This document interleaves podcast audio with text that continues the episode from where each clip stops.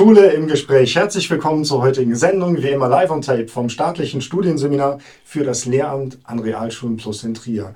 Wir schreiben die Folge 207 und ich freue mich sehr, dass Professor Dr. Embach wieder mein Gast ist. Sie waren schon mal hier, da haben wir über Ihre Einrichtung gesprochen, über die äh, Stadtbibliothek in Trier und auch die Schatzkammer, die Sie genau. dort haben. Und heute sprechen wir darüber, wie man Bibliothek und Schule vereinen kann. Genau, ja. Würden Sie bitte noch zwei Sätze zu Ihnen sagen? Wer sind Sie? Ja, sehr gerne. Ich bin gebürtiger Trierer und seit etwa 40 Jahren auch in Trier im Bibliothekswesen tätig. In der ersten Phase in der Bibliothek vom Bischöflichen Priesterseminar, jetzt seit 15 Jahren in der Wissenschaftlichen Bibliothek der Stadt Trier. Und wer wissen will, wie sich Ihre Institution zusammensetzt, kann gerne Folge 182 sehen. Aber wir sprechen heute darüber, wie kann man Schule, wie kann man Kinder, Jugendliche mit der Bibliothek in Verbindung bringen. Wie geht das bei Ihnen? Ich würde empfehlen, dass man, äh, wenn man einen Besuch bei uns plant, vorab Kontakt aufnimmt natürlich zu uns und so eine kleine, einen kleinen Austausch pflegt über das, was das Ziel ist dieses Besuches sein soll, inhaltlich, vielleicht auch methodisch, damit wir wissen, mit wem wir es zu tun haben, welche Altersgruppe angesprochen ist, welche Gruppengröße zu erwarten ist. Und dann kann man sehr gezielt einen solchen Besuch vorbereiten, indem man also gemeinsam so eine Art Rahmenkonzept äh, schafft. Aber das ist ein großer Luxus für Lehrkräfte, dass man quasi in der Vorbereitung auch durch sie dann betreut wird. Genau, das ist uns aber wirklich ein großes Anliegen, weil wir denken, wenn man diesen Aufwand treibt, zu uns zu kommen, dann sollte auch ein entsprechender Effekt damit verbunden sein. Mhm.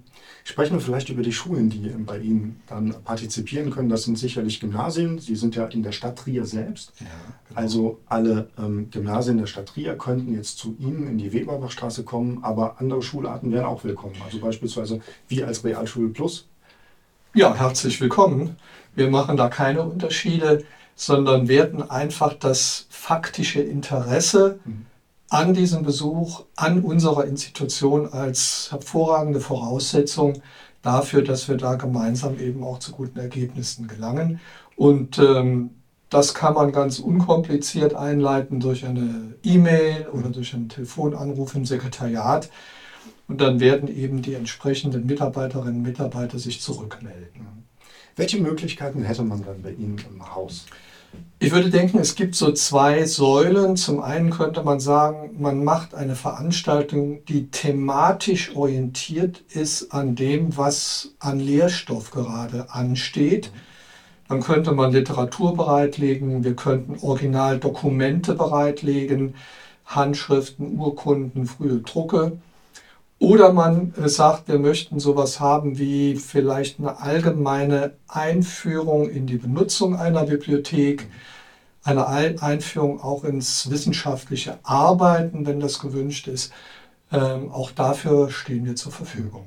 Ich habe mit meinem Kollegen Hanno Ensch, der das Gymnasialseminar ähm, hier betreut, auch eine Folge gedreht und da ging es halt in der Oberstufendidaktik ähm, um Studierfähigkeit. Mhm.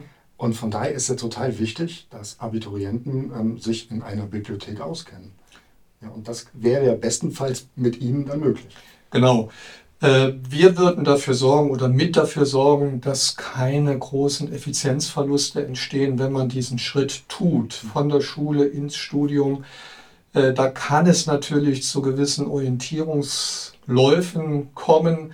Die nicht immer mit großen Ergebnissen verbunden sind. Und wenn man das vorher mal gemacht hat mhm.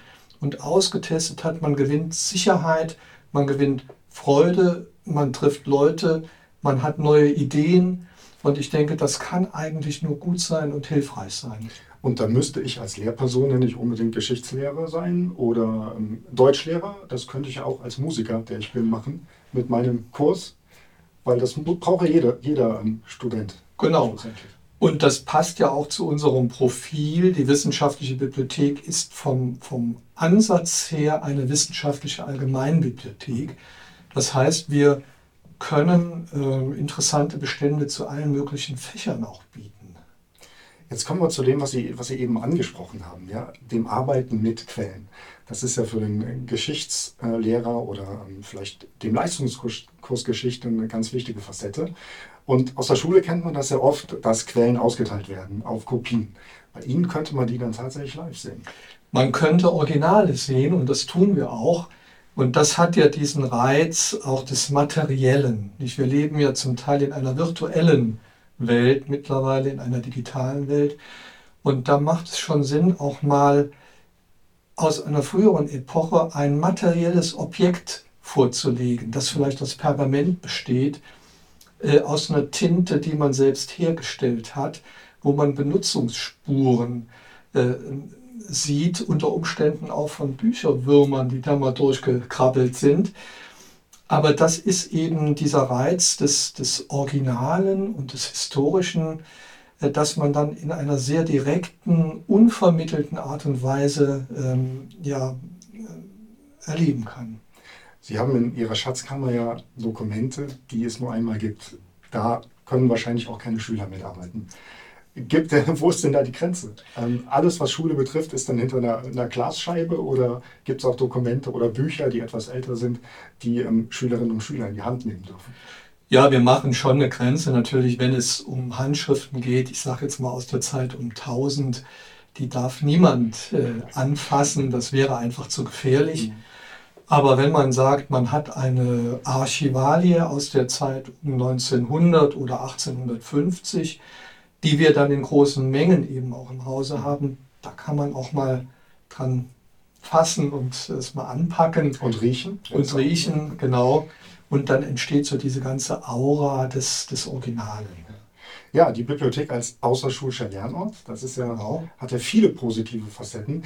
Kommen wir jetzt vielleicht noch mal zu einem digitalen Lernort, mhm. weil Sie haben ja auf Ihrer Homepage auch einen digitalen Rundgang durch die Schatzkammer. Vielleicht können Sie da noch was zu sagen, weil ich kann mir vorstellen, das kann man als Lehrkraft auch sehr gut nutzen. Ja, das ist so eine Idee. Wir sagen also, wir möchten die Gelegenheit bieten, dass jemand äh, von außen sozusagen den Blick wirft in unsere Schatzkammer hinein. Er kann dann die aktuelle Ausstellung quasi abwandern an den Objekten durch Klick und bekommt auch die Informationen vom Audioguide. Und der nächste Schritt wäre dann der zu sagen, okay, ich habe jetzt äh, die, ich will nicht sagen, das äh, Surrogat gesehen und möchte jetzt aber das Original erleben und komme jetzt und mache diesen Rundgang dann nochmal in der Schatzkammer selbst. Und das gibt nochmal eine andere Erlebnisqualität. Mhm. Ließe sich ja dann gut verbinden. Man bereitet den Besuch vor, digital. Genau. Und dann erlebt man es live und hat nochmal die anderen Facetten vom Lernen. Ja, genau. Das greift ineinander. Also wir sagen, es gibt keinen Gegensatz zwischen digital und analog, sondern das sind komplementäre Welten, mhm. die sich gegenseitig ergänzen und sinnvoll ergänzen. Und wenn man mit diesem Rüstzeug arbeitet, dann kommt man, glaube ich, zu sehr guten Ergebnissen. Ähm, Herr Professor Dr. Embach, nicht alle unsere Zuschauerinnen und Zuschauer sind ja in Trier und können zu Ihnen kommen. Ähm, gibt es in ganz Deutschland diese Angebote oder Möglichkeiten, Schule und Bibliothek zu vernetzen? Ja, es gibt die sogenannte Museumspädagogik oder auch Mediendidaktik. Äh, das ist ein Anliegen, das eigentlich in allen vergleichbaren Institutionen gehegt wird, natürlich in unterschiedlicher Ausprägung. Dazu gehört, gehören Fachkenntnisse, dazu gehört ein gewisses Equipment, das man haben muss. Aber wir haben halt gemerkt, dass äh, Vermittlung von Inhalt immer nur unter bestimmten Voraussetzungen wirklich funktioniert. Und diese Faktoren, die gerade genannt wurden, die gehören dazu. Nicht?